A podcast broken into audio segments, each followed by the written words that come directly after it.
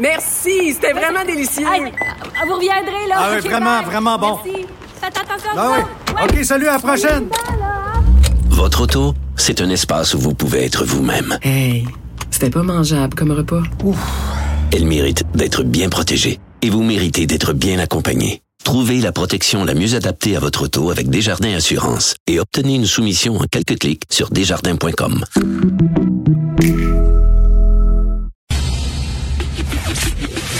Le, commentaire de Mathieu Boccoté, dépensé pas comme les autres.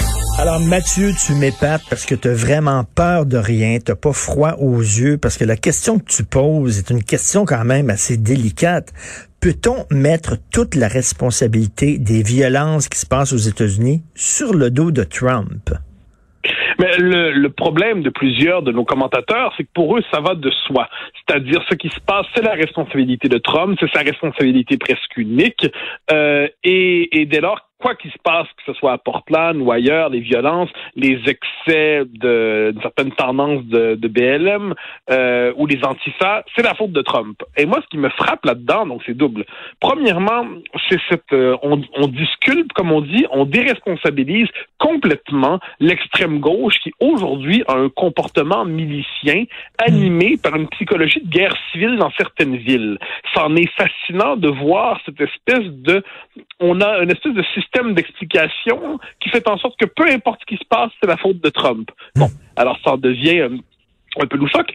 Et l'autre élément, c'est que le commun des mortels n'est pas imbécile. Et si Trump est loin de faire l'unanimité, disons-le poliment d'un euphémisme, si Trump est un personnage hautement critiquable, s'il y a d'excellentes raisons de le critiquer, quand le système médiatique et certains, plusieurs commentateurs nous disent peu importe ce qui arrive, c'est la faute de Trump, puis les violences, ou c'est encore mieux, les violences n'ont pas lieu et les violences, c'est la faute de Trump. Bon, là, il va falloir se décider laquelle des deux affirmations est vraie. Euh, eh bien, quand on fait ça, eh bien, en dernière instance, c'est en bonne partie Trump qui peut récupérer la mise dans quelques dans quelques semaines au moment de la présidentielle parce que le déni de réalité est un des principaux carburants de ce qu'on appelle aujourd'hui l'insurrection populiste. C'est-à-dire, il y a un reportage qui est à CNN, je, crois que c'est à CNN, j'espère ne pas me tromper, qui était euh, lunaire, c'est qu'on voit le reporter nous expliquer qu'on est devant des, peaceful protests, comme ils disent, des manifestations pacifiques, alors que derrière, on voit que ça brûle. Derrière, on voit des antifas haineux, on voit, mais, devant le réel, on voit que 2 plus 2 égale 4 si on a des yeux, et on a dit que 2 plus 2 égale 5, puis si on dit que 2 plus 2 égale 4, on devient, on verse dans les propos conspirationnistes. Alors, il y a cette espèce de déni de réalité, et me semble-t-il que dans une sociologie simplement honnête de la description des faits, il faut reconnaître qu'on est aujourd'hui devant une radicalisation de l'extrême gauche qui croit désormais à la légitime violence politique, qui croit que la violence politique est l'instrument nécessaire pour euh, s'emparer, sinon du pouvoir, sinon créer une situation de déstabilisation générale, pour exciter la tension, exciter les tensions. Et dans tout cela, Trump est certainement pas il n'est pas immaculé. Euh, Trump a des tonnes de choses à se reprocher. On peut lui reprocher d'avoir un discours incendiaire. On peut lui reprocher d'avoir un comportement euh, ubuesque. On peut lui reprocher bien des choses. Mais lui mettre sur le dos l'ensemble des violences qui se passent en ce moment, ça relève, à mon avis, soit de la pire analyse qu'on puisse imaginer, soit de la malhonnêteté, ou soit simplement de l'aveuglement idéologique. Et Mathieu, cette indignation des médias, cette indignation à deux vitesses, c'est-à-dire qu'on on dénonce euh, la violence des groupes d'extrême droite, mais on, on tempère on excuse, on ignore, on occulte la violence des groupes d'extrême gauche. On peut retrouver ça aussi ici euh, au Québec. Je me souviens d'un texte que j'avais lu, je crois que c'était dans la presse il y a peut-être deux, trois ans, où euh, on faisait, là, euh, on dressait la liste des, des dommages, en fait, de vandalisme causés par l'extrême gauche et l'extrême droite. Et on disait que l'extrême gauche était beaucoup plus dangereuse actuellement, était responsable de davantage de dommages, de pillages, de vandalisme que l'extrême droite. Pourtant, dans nos médias, on en a que pour l'extrême droite. Et il y a eu, ça, je me rappelle, il y a quelques temps, on voulait, c'était l'espèce de, de, de, spin, comme on dit en bon français, pour dire que l'extrême droite était en ascension, montait au Québec, et ainsi de suite. Et là, on cherchait, puis c'est comme si on voulait faire naître le monstre que l'on désirait combattre. Un espèce de, de, psychologie paradoxale du progressisme obligatoire. Mais de l'autre côté, c'est intéressant, effectivement, c'est le, le, refus de l'équivalence des violences. On va nous dire, on peut pas mettre sur le même pied les violences ou l'agressivité de, l'extrême droite et des antifas. Puis on va nous dire les antifas, mais se lutte contre le fascisme. Un instant, il faut être sérieux. Les antifas ont une définition telle du fascisme qu'elle en vient à intégrer à peu près tous ceux qui ne se, se relient pas à leur vision, euh, leur vision du monde, leur vision des choses, leur vision de l'histoire. Pour eux, on pourrait dire que le fascisme commence quelque part au centre gauche. Euh, pour le, puis je pense même pas exagérer en le disant. On se retrouve donc les antifas ont une définition telle du fascisme qu'ils fascisent à peu près fondamentalement tout ce qui caractérise nos sociétés libérales. Mais là, on se retrouve avec euh, une, partie du commentariat qui euh, prend au sérieux, prend pas au sérieux les mots, se contente des, des slogans. S'ils sont antifas, sont donc moralement supérieurs euh, aux, méchants en face. Alors que moi, sur ces questions-là, j'aurais tendance à dire, on juge les gens selon les passions qu'ils mobilisent et selon, en politique, j'entends, et selon la, le rapport à la violence.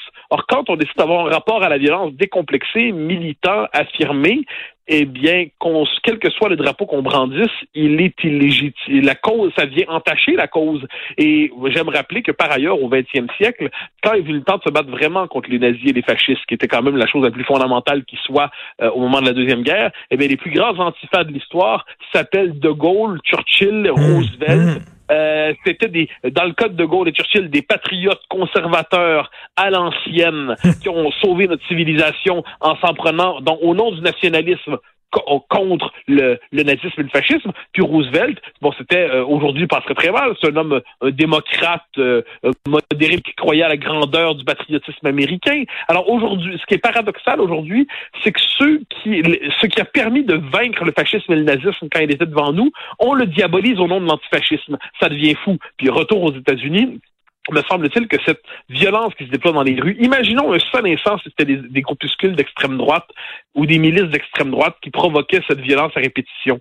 Mais ça serait, il y aurait aucune nuance, ce serait au cœur de l'actualité. Alors là, c'est traité comme des faits divers, c'est traité comme des faits secondaires. Ça devient un problème. Et je pense qu'encore une fois, on y revient.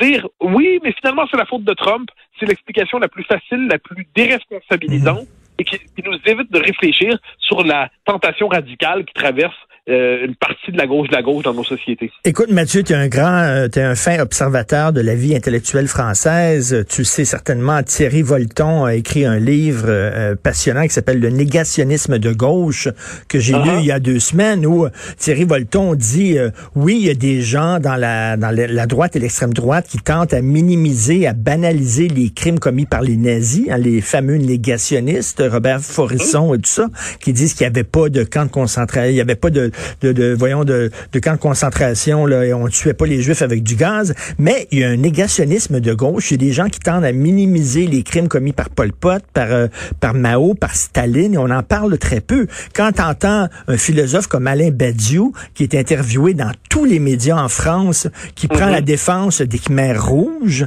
quand tu vois un philosophe comme Slavoj Zizek, qui est une vedette, qui est une rockstar, qui prend la défense lui aussi des maoïstes, tu dis, attends une minute, comment ça se fait qu'on les dénonce pas, ces gens-là aussi?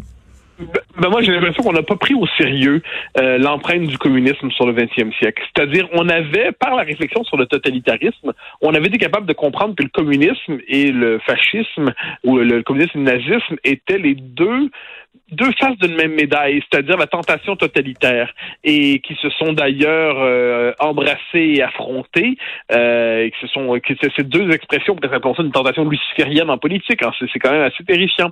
Or, euh, on n'a pas pris au sérieux, on n'a pas été jusqu'au bout de la réflexion sur le totalitarisme, parce qu'on s'est dit finalement, les, ils ont, les communistes ont beau tuer par millions, ils le font par euh, pour des raisons honorables. Ben oui. Donc, il y a toujours une clause d'atténuation des crimes quand on parle du communisme, ou alors on va dire le stalinisme. Quand on dit stalinisme, en gros, ce sont, sont les crimes d'un homme et non pas d'un système. Alors que ce sont les crimes d'un système. D'ailleurs, ça commence avec Lénine. Hmm. Donc, euh, ensuite, il y a Pol Pot, ensuite, il y a Mao. Euh, bon.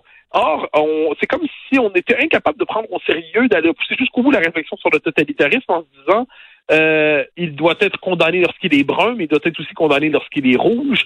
On n'est pas capable de le prendre au sérieux. Et encore aujourd'hui, on fait comme s'il y avait une forme d'asymétrie entre ces crimes. Alors que pour moi, l'expérience totalitaire en elle-même, qu'elle soit brune ou rouge, doit être condamnée sans la moindre euh, nuance. Il n'y a pas de, il y a pas, il y a pas de génocide moins grave que d'autres. Hein, disons ça comme ça. Il n'y a pas de crime moins grave que d'autres. Il y a une singularité. Il n'y a pas de doute là-dessus. Il y a une singularité de l'Holocauste qui, pour moi, a une dimension métaphysique, une dimension. C'est, pour moi, c'est l'expression ultime de la barbarie sur Terre.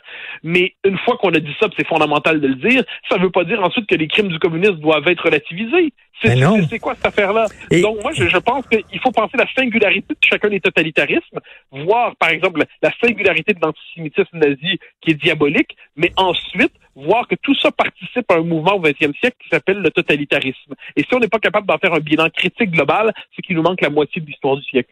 Et en terminant là, sur la violence politique, euh, euh Mathieu, est-ce qu'on ne devrait pas remplacer euh, la fameuse opposition gauche-droite par réformiste révolutionnaire, réformer le système de l'intérieur en respectant le processus démocratique ou faire table rase euh, en pillant?